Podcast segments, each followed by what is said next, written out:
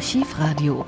1988 schrieb der aus Indien stammende und in England lebende Schriftsteller Salman Rushdie seinen Roman Die satanischen Verse. Er enthält viele Anspielungen auf den islamischen Propheten Mohammed. Viele fundamental religiöse Muslime weltweit empfanden den Roman als Beleidigung und Gotteslästerung. Wenige Wochen nach Erscheinen wurde er in Indien schon verboten. Doch zur Bedrohung für den Autor wird ein Rechtsgutachten, eine Fatwa, die die iranische Geistlichkeit gegen ihn am 14. Februar 1989 verhängt. Sie verurteilt ihn darin zum Tod. Staatschef Ayatollah Khomeini ruft über den Rundfunk die Gläubigen auf, dieses Todesurteil zu vollstrecken, sprich Rushdie zu ermorden. Salman Rushdie ist sehr schnell klar, was das für ihn bedeutet. Aus London berichtet am 15. Februar Korrespondent Hans-Jürgen Maurus. Wüst beschimpft wird Salman Rushdie schon länger. Dem aus Indien stammenden und in England lebenden Schriftsteller wird Rassenhetze vorgeworfen. Sein neues Buch sei blasphemisch und pornografisch. Diese Vorwürfe machen ihm Muslims islamische Fundamentalisten. Gestern hat der iranische Revolutionsführer Ayatollah Khomeini der Hetzkampagne die Krone aufgesetzt. Er hat den Schriftsteller Salam Rushdie zum Tode verurteilt. Hans-Jürgen Marus hat den Rushdie diese Fernverurteilung wirklich ernst genommen. Schließlich lebt er ja in Großbritannien.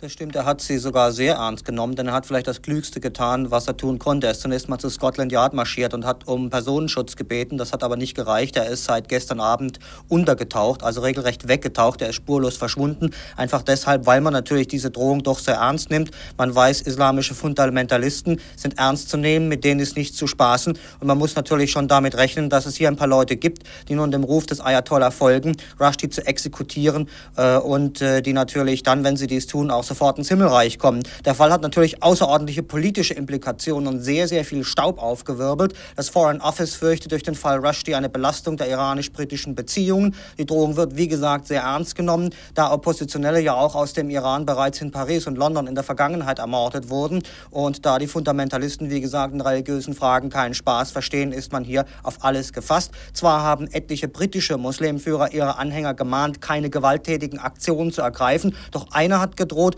Rushdie dürfe sich in Yorkshire zum Beispiel nicht blicken lassen, denn sonst würde er sein eigenes Todesurteil unterschreiben, wenn er dort auftaucht. Denn man werde kein Opfer scheuen, um die Befehle des Ayatollahs auszuführen. Das hat natürlich sofort wieder einige konservative Abgeordnete auf den Plan gerufen, die sagen, bei solchen radikalen Äußerungen sollten eigentlich solche Leute des Landes verwiesen werden. Salman Rushdie zu den Vorwürfen ganz konkret, dass er hier eigentlich Gotteslästerung mit seinem Buch Satanische Verse betreibe, kurz bevor untertauchte in einem Fernsehinterview.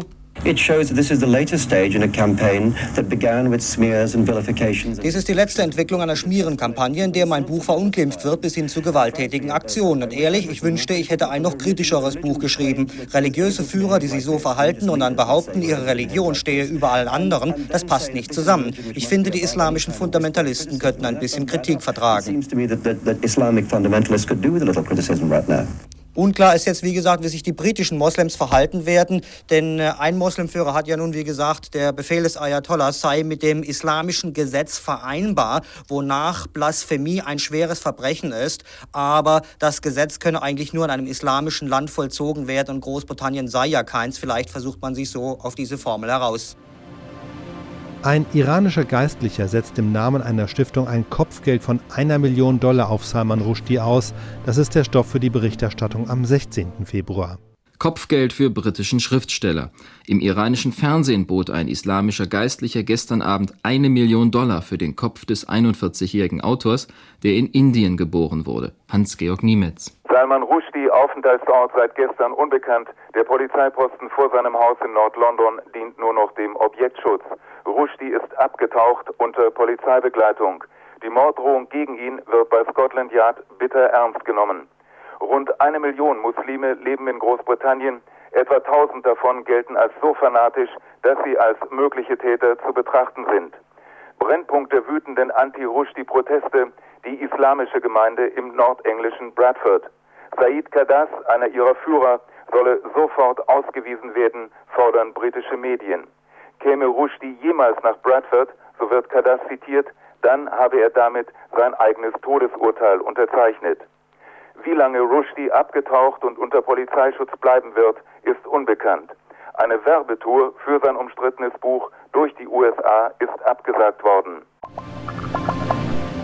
Inzwischen stellt sich die Frage, was wird aus der geplanten deutschen Übersetzung? Rushdies Verlag, Kiepenheuer und Witsch, entscheidet sich, das Buch nicht herauszubringen, um Verlagsmitarbeiter nicht zu gefährden. Hier meldet sich Günter Grass zu Wort und fordert Verlag und Bundesregierung zu einer klaren Haltung auf. Sanktionen gegen den Iran, das fordern 24 deutsche Schriftsteller, weil Ayatollah Khomeini zum Mord an dem britisch-indischen Schriftsteller Rushdie aufgerufen und ein Kopfgeld in Millionenhöhe ausgesetzt hat. Für die Khomeini-Fanatiker ist Rushdies Buch Satanische Verse eine unverzeihliche Gotteslästerung, war darin zum Beispiel Prostituierte vorkommen, die Namen von Frauen des Propheten Mohammed tragen. Das Kölner Verlagshaus Kippenheuer und Witsch, das Rushdies Roman in deutscher Sprache herausbringen wollte, wird nun nicht veröffentlichen, weil Leib und Leben der Mitarbeiter gefährdet seien. Schriftsteller Günter Grass kritisiert den Verlag und die Bundesregierung.